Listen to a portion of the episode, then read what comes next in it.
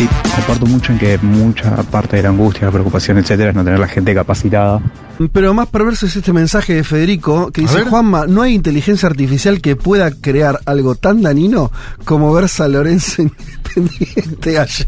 No, no, no, bueno, está bien. Como un comentarista, digo yo. Eh, Fue un partido malo, pero bueno, también fue malo porque del otro lado hubo un equipo muy mezquino. Ajá. ¿Cómo salió?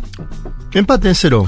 0-0. Un equipo muy mezquino que utilizó una camiseta blanca. Entonces parecía Huracán, Lorenzo Huracán Ah, parecía de golpe. eso, Sí. Eso. qué loco lo mezquino y lo aburrido que fue que nuestra productora, que es fanática Es Independiente, fanática no dijo eso. nada. La- no, y es la primera vez que vi que viene al programa sin Sin- una camiseta de Independiente. No, no solo eso, dijo que hubo 10 minutos que se los perdió. Tenemos mucha información acá. Bueno, eh, si les parece, sigamos con nuestros temas del día de hoy, que son muchos. Vamos entonces a meternos en la coyuntura eh, latinoamericana, más precisamente brasilera. Retorno de Jair Mesías Bolsonaro a su patria. Te dejo esto porque es lo primero que vi, que es esto le sirve a Lula. Esto, además de Eso decían los comentaristas. ¿no? Había, sí, no sé si los de, con inteligencia artificial o no, pero eso escuché. Bueno, a ver, pero, eh, Bolsonaro viene a sacar 49 puntos, ¿no? Pero estuvo tres meses eh, medio en el ostracismo, ¿no? Porque hizo apariciones muy esporádicas. En Brasil se decía que estaba deprimido después de perder la elección, acuérdense de eso. Y decide volver el día viernes. 6.38, jueves digo, 6.38 de la mañana llegó. El viernes se cumplió un aniversario del golpe, Fede. Esto no sé si lo intercaló, no, Ajá. Viste que Bolsonaro también es un político y como político decide cuándo volver. Vuelve el jueves y el viernes se cumplió un aniversario del golpe del 64 en Brasil que él defendió en múltiples eh, ocasiones. Del aeropuerto va a la sede del PL, que es su partido. Sí. El partido prestado, diríamos ahora, Sí, de Valdemar bueno, pero la de bueno. La cáscara que lo contiene, sí. Bien. Cantaban El Capitán Volvió. Dio un primer discurso. Dio un primer discurso ante los seguidores. Hay una primera explicación para la vuelta de Bolsonaro que son las elecciones municipales del año que viene en Brasil. Primera explicación. Ajá, claro. ¿Por qué? Porque el PL tiene cerca de 300 alcaldías y busca, en el mejor de los casos, 1000, en el- un caso intermedio 600, es decir, busca aumentar las alcaldías que tiene el PL de Bolsonaro. Ah, en la semana esta también se da un hecho inédito, que es que Bolsonaro dice, mi jefe es Valdemar, hablando por el titular del PL. El jefe es Valdemar, como Ajá, dándole una como corriéndose. no sé, pero él, él, claro, va a Brasil ahora con un salario que le va a pagar el partido, Ajá. con una casa que le pone el partido, con abogados que le pone el partido. Es decir, que está trabajando Está para. una estructura. Sí, está trabajando para Valdemar, obviamente. Él, es, él tiene el nombre Bolsonaro, Sí, claro. con el cual va a girar por todo Brasil. No solo él, sino también Michel Bolsonaro. Mm. Que esta es la otra novedad. Michel Bolsonaro, que ya volvió a Brasil, se van a turnar para hacer giras en el interior, ahora. Pero no uno y uno, no, no los dos en el mismo momento, uno y Te uno. entiendo, sí, sí. Bien. Habló Bolsonaro. Este primer audio que vamos a escuchar está un poco sucio, pero por lo siguiente. No porque, no porque Bolsonaro, está sucio por el ambiente. Se grabó ahí en un discursito que dio Bolsonaro ante sus, eh, su base del PL. Y dijo lo siguiente, lo tra- traduzco solamente este título. Esta gente está en el poder por poco tiempo. Hablando sobre Lula. A ver, escuchemos. Pela forma de se comportar, de agir lá dentro, fazendo realmente o que tem que ser feito e mostrando, né, para esse pessoal que, por hora e por pouco tempo está no poder, eles não vão fazer o que bem quer o futuro da nossa nação. Bien, el Parlamento nos está enorgulleciendo por su forma de comportarse, de actuar, de hacer lo que hay que hacer y demostrarle a esta gente que está en el poder por, por poco tiempo, dice Bolsonaro, que no van a hacer lo que quieran con el futuro de nuestra nación. Bueno, ahí ya tenemos un mensaje que está en línea con algún mensaje que dijo Bolsonaro en Orlando. Esta idea de están por poco tiempo en el poder. Eh, me parece ahí que hay algo para estudiar, analizar, lo dice después de un intento de golpe, ¿no? Yo lo, caracterizo como un intento de golpe, una semana después, el domingo posterior a la asunción de Lula, y un mensaje al Parlamento decirle, le está diciendo, no voten las leyes de Lula. Básicamente el mensaje este es, el Parlamento por ahora está en un buen, eh, Sí. en un buen momento, Sí. donde Lula no tiene la mayoría, lo contamos en Sí. múltiples ocasiones acá, tiene que hacer negociaciones con los llamados partidos del centrado, hay problemas porque esos partidos del centrado están en algunos gabinetes de su gobierno, pero a la vez tienen cierta independencia los legisladores que están en el Parlamento. Problemático el escenario ese y Bolsonaro les dice, bien por ahora muchachos, sigan así porque no va a haber mucho Lula en el gobierno. Dice eso. Y hay una hipótesis dentro del bolsonarismo, es que hay un desgaste del gobierno de Lula. Desgaste que ellos llaman temprano. Bueno, lo que decíamos de esa encuesta del 38% de aprobación. Algo así. Yo creo que la encuesta no, no es tan drástica. No, no, no, no. Obviamente, pero te quiere decir, agar- Sí, a- por ese carril, agarrando ese, esa Las dos primeras presidencias de Lula, la aceptación en este Era momento mucho más era, alta. era más alta. Esto estamos totalmente de acuerdo.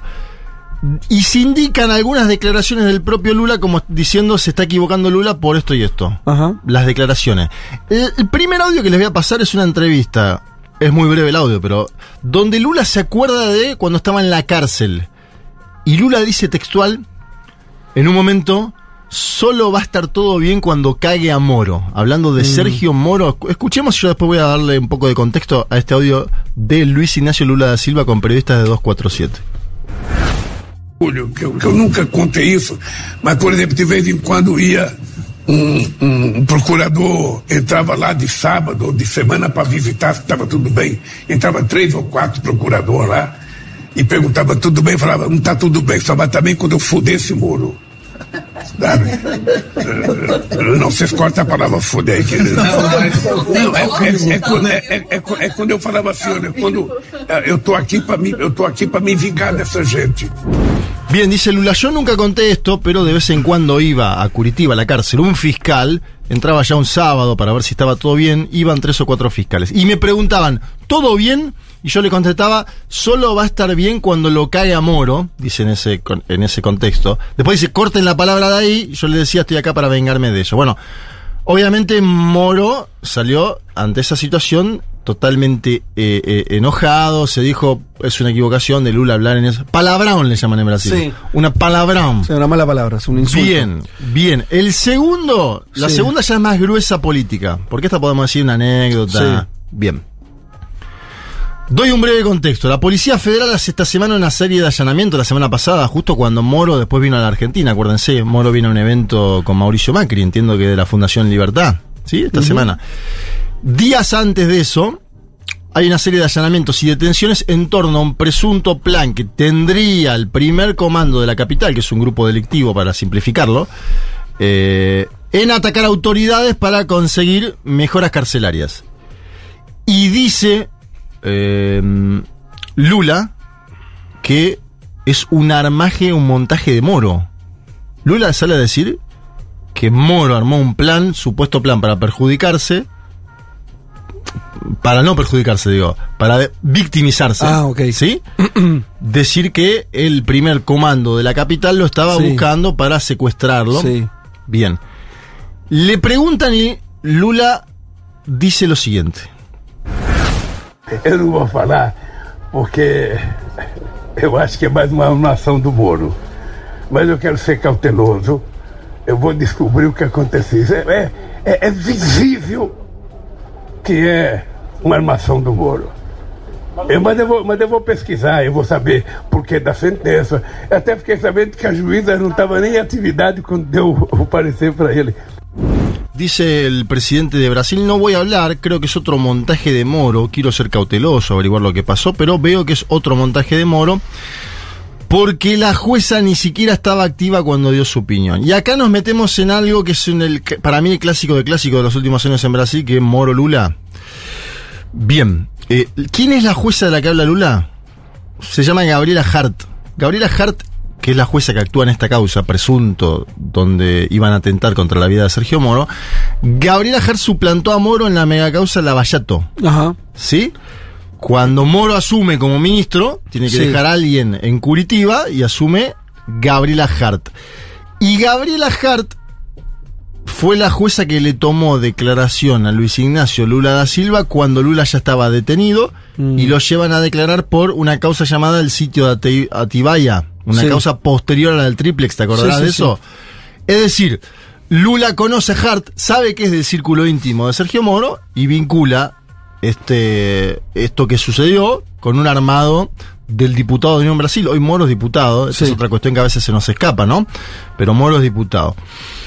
Por supuesto, después de estas insinuaciones de Lula en torno a un supuesto montaje de Sergio Moro, fue el exministro, que estuvo, vuelvo a decirlo, esta semana en Buenos Aires, y para mí hay un dato significativo ahí, porque acordate que antes Moro no era tan explícito en su marco internacional. Sí. Acordate, yo tengo memoria de algunos eh, comunicadores progresistas, no importa quién, no quiero dar nombre, no me interesa, diciendo Moro actuó bien en Lavallato porque va contra todos los partidos políticos en Brasil.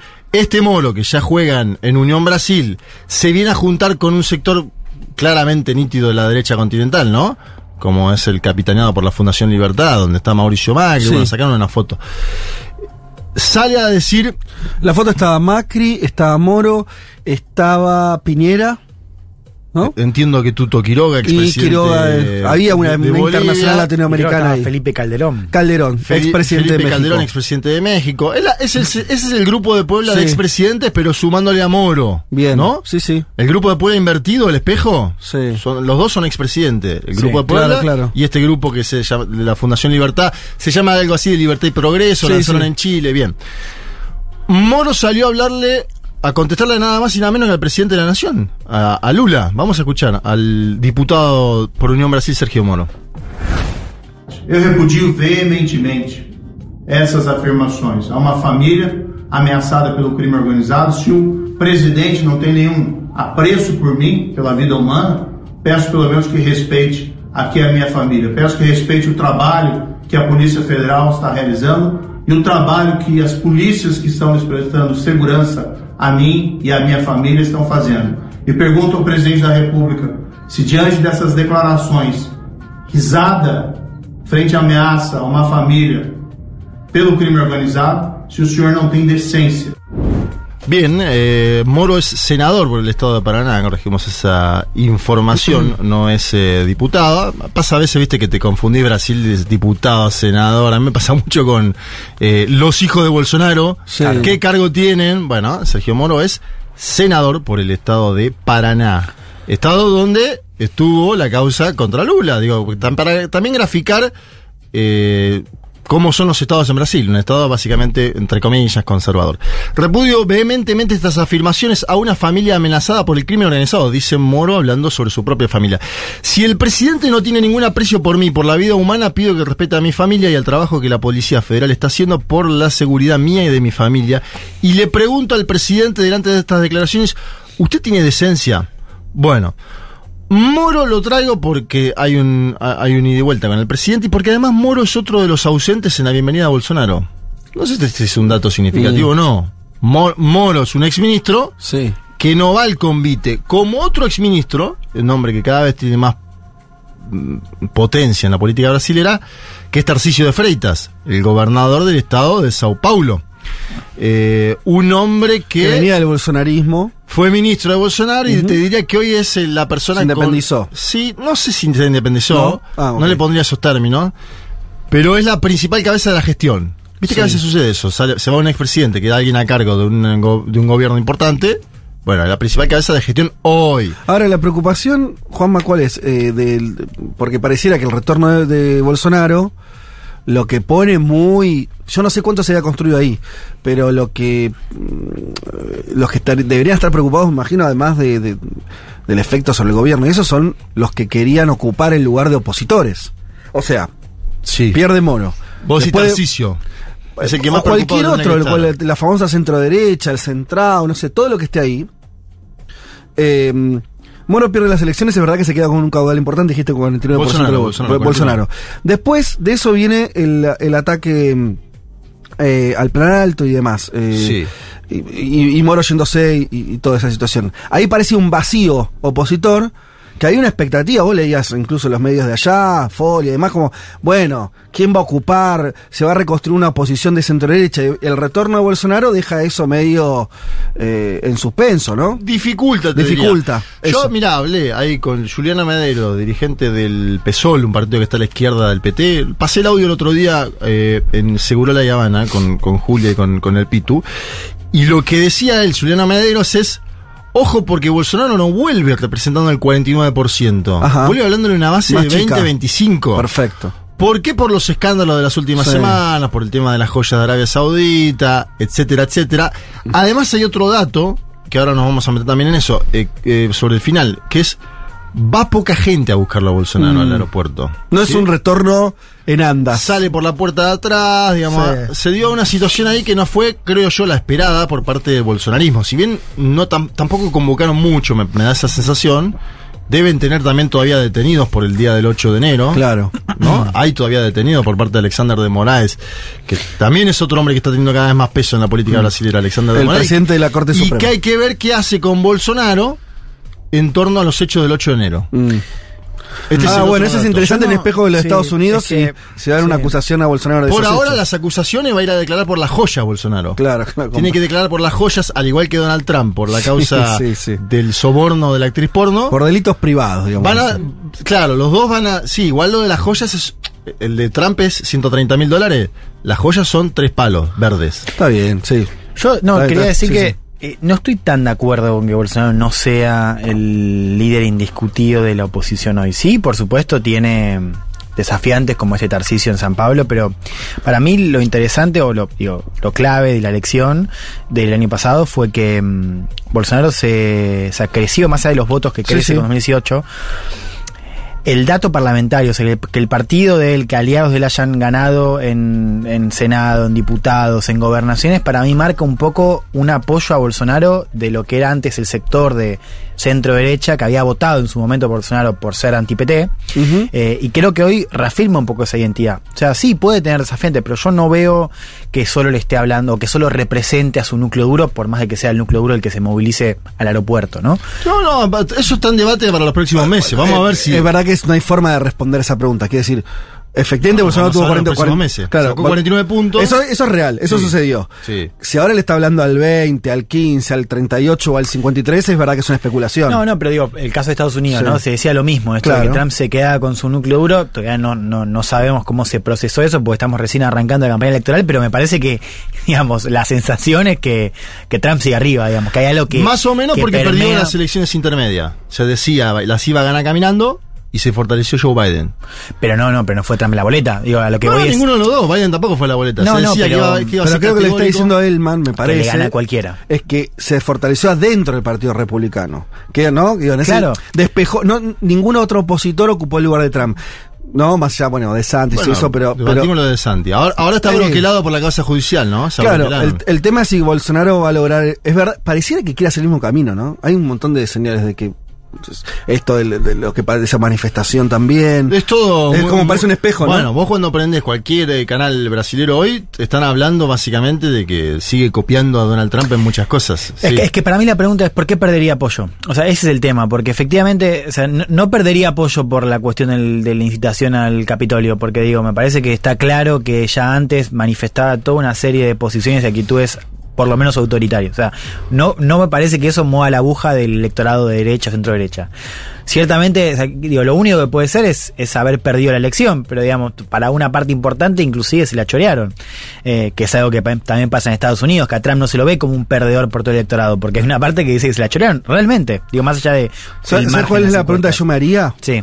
Es, eh, no sé, Juanma, que piensa que es si los qué pasa con los sectores de élite en ese o los sectores dominantes, con lo que queramos llamar factores de poder, que me parece que en Estados Unidos, que igual es distinto, porque ahí está partido y demás, pero digo, en el caso de Brasil, me parece que surgieron, lo vimos nosotros, cuando el triunfo de Lula, que se encaramó incluso en el apoyo de medios que eran completamente lulistas, toda esa situación, ¿no?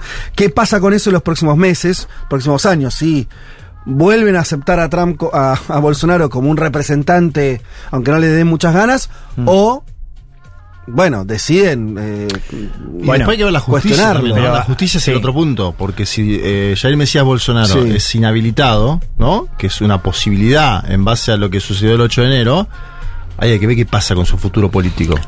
Algo que en ese caso favorecería, por ejemplo, a Tarcisio de Freitas y que a Jair Bolsonaro lo, lo habilitaría a hacer una jugada que es la siguiente, que Michelle ocupe el lugar de la vicepresidencia de Tarcillo. Por ejemplo, estoy tirando. Igual es- sintomático que no estamos hablando de políticos de centro derecha clásicos, como que esos están hay. desaparecidos, Es que claro. Eso es lo que siempre venimos diciendo. No hay, no, no existe la centro derecha en Brasil hoy. Por eso Bolsonaro, digo, Total. eh, es un poco lo que charlamos también por la dinámica de la campaña. Eh, nosotros nos gustaría que la centro derecha sea, ¿cómo se llama la? Tebet, Simone Tebet, Sí. que fue candidata el. Sí, y sí, eso no no, no existe. o sea, de- este, está en más cerca del PT porque perde, porque no tiene, no tiene base.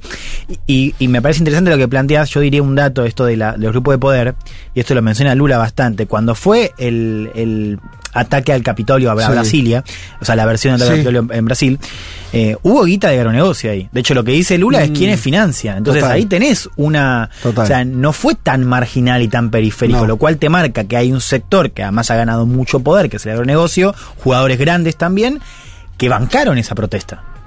Sí, que bancaron ese intento de golpe. Esa, ese, claro, esa Ese movilización. No, no, porque hubo- también hubo un debate en Twitter si era una protesta. No, eso fue un intento de golpe de Estado. Bueno, por eso, que yo creo que es claro que fue un intento de golpe. Esa movilización que terminó. Le salió a baj- salieron a bajarle dirigentes de los dos petismos el precio. Eh, iba, iba a poner a Alexander Padilla, no lo quiero que lo escuchemos, pero sí quiero poner a Boulos. Un Boulos. último audio de Boulos. Guillermo Boulos. Porque Guillermo Boulos va a ser cada vez más importante en la política brasilera. Posiblemente sea candidato a alcalde de la ciudad de San Pablo. Ajá. Fue el diputado más votado y sí es diputado Sí. por la ciudad de San Pablo, doblando en votos a el hijo de Bolsonaro, Mm, Eduardo. sí. Y Boulos salió a bromear sobre la vuelta de Bolsonaro y la poca gente que lo fue a buscar. Con este audio lo, lo escuchamos, lo traduzco y nos vamos. Lembrar que hoje o presidente Fujão voltou para o Brasil e com sucesso de público. Impressionante.